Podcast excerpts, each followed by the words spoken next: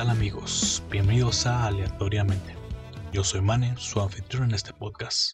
Así es, primer episodio, y como no, estrenándose en el Día Internacional del Podcast. Al fin le dan su día algo tan importante y diverso como los podcasts. Desde el día 30 de septiembre del 2014 inició esta festividad. Ya existía que el Día de la Planta, que el Día del Perrito, hasta incluso existe el Día del Retrete, estas festividades tan extrañas me hacen pensar en quién será el güey que decide hoy vamos a hacer el día del retrete. También me pregunto, ¿será un trabajo? Yo imagino que así como que de repente en la Asamblea General de las Naciones Unidas pensaron, ¿saben qué? Nos hace falta festividades, hay que contratar a un cabrón para que se haga cargo de eso. Y ya, lo contratan, llega su primer día de trabajo, el vato empieza tranquilo, no que el Día Internacional del Agua, el Día de la Tierra, el Día del Café, cosas sencillas.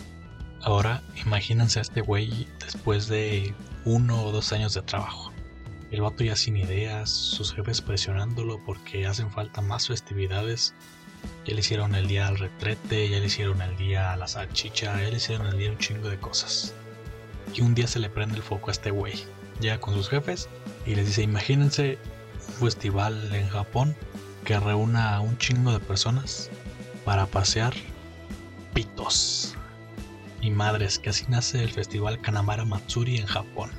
Es curioso pensar en todas estas cosas y más curioso sería que fuera similar a lo que acabo de contar, porque pues sí, tampoco nunca se han preguntado de dónde salen las festividades. Obvio, muchas tienen que ver con cultura y todo, pero ¿quién decide cuándo es el Día de la Tierra? ¿Cuándo es el día del podcast? O, no sé, diferentes festividades. Está, está curioso. Pero bueno, después de divagar tanto con este tema, ahora sí, empezamos con el protagonista de hoy. Eso que no te deja empezar o concluir tus proyectos. Eso que te dice que dejes para mañana tus pendientes y que mejor le des una checada a Facebook, Twitter, Instagram o que te pongas a jugar Among Us. Nuestro protagonista de hoy es la procrastinación. Procrastinar significa posponer o aplazar tareas, deberes y responsabilidades por otras actividades que nos resultan más gratificantes pero que son irrelevantes.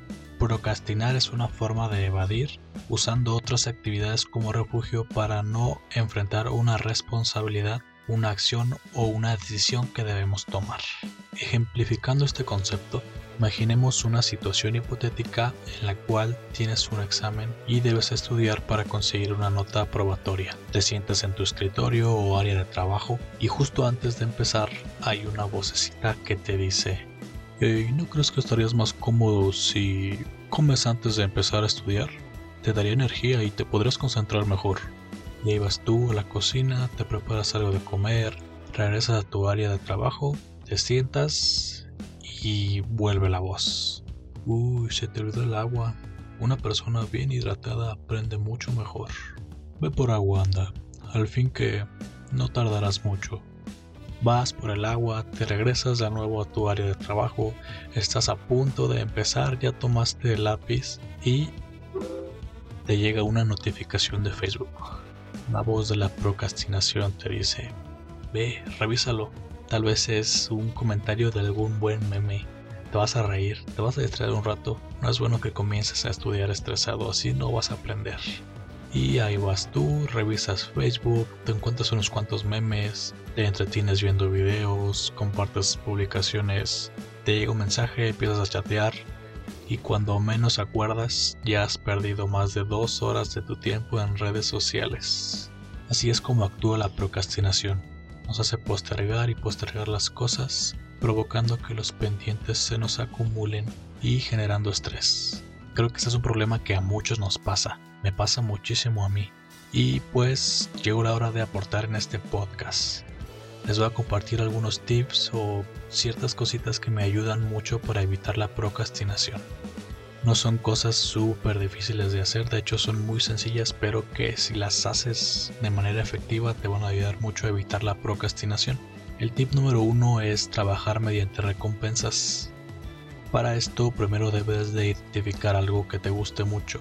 Puede ser leer, ver una serie, salir con tus amigos, lo que sea. pero que sea algo que disfrutes.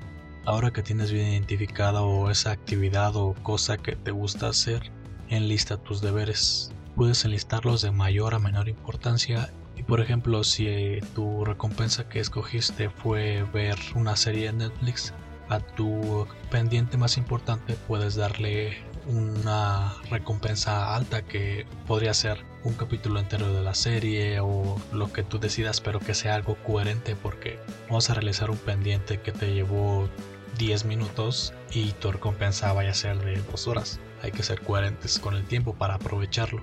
Y pues una vez hecho esto a diferentes actividades le puedes poner otras o las mismas recompensas y así poco a poco vas realizando tus pendientes y programas a tu cerebro a que cada que realices una actividad habrá una recompensa y esto te facilitará muchísimo completar tus tareas. El consejo número 2 es trabaja por intervalos de tiempo. Puedes empezar por intervalos cortos, como por ejemplo trabajar 10 minutos sin ninguna distracción, descansar 5, trabajar otros 10 minutos, descansar otros 5 minutos. Después aumentas el tiempo de trabajo, en vez de que sean 10 minutos, ahora pones 20 minutos de trabajo y aumentas un poco más el tiempo de descanso, pero que no sea mucho. Por ejemplo, que sean 20 minutos de trabajo, 7 de descanso y así vas aumentando el tiempo hasta que logres tener una hora de trabajo y más o menos 15-20 minutos de descanso por cada hora. Es importante que las horas de trabajo sean de trabajo y no haya distractores. Trabajando de esta forma acostumbras a tu cerebro a trabajar más centrado y sin distraerse, lo cual aumenta muchísimo la productividad y la calidad de tu trabajo. Si trabajas con intervalos grandes de tiempo de manera recurrente, generarás hábitos de trabajo y cada vez se te hará más fácil completar tus tareas. Estos dos tips son los que principalmente me sirven más a mí pero existen obviamente más estrategias. Puedes enlistar tus pendientes, empezar del más fácil al más difícil. Puedes realizar un horario con tus actividades o pendientes semanales, imprimirlo y ponerlo en un lugar muy visible de tu cuarto, de tu sala, donde sea, pero que lo veas y que estés al pendiente de que tienes cosas que hacer. Pero como ya les dije, los que más me sirven a mí en lo personal son los primeros dos. Si dejar de procrastinar es uno de tus objetivos, Puedes realizar lo que ya te he mencionado y con mucha disciplina verás que lograrás dejar de procrastinar. Esto te traerá beneficios enormes, serás más productivo, tendrás más tiempo libre para ti y podrás trabajar en nuevos proyectos personales propios. Espero sigan estos consejos que les sirvan mucho y pues damos por terminado el episodio de hoy. Y bueno gente, pues muchas gracias por haber llegado hasta el final. La verdad es que este es un proyecto personal nuevo que ya tenía ganas de realizar desde hace mucho tiempo. Nunca había realizado nada igual y les prometo ir mejorando en esto. Nos vemos en el siguiente episodio.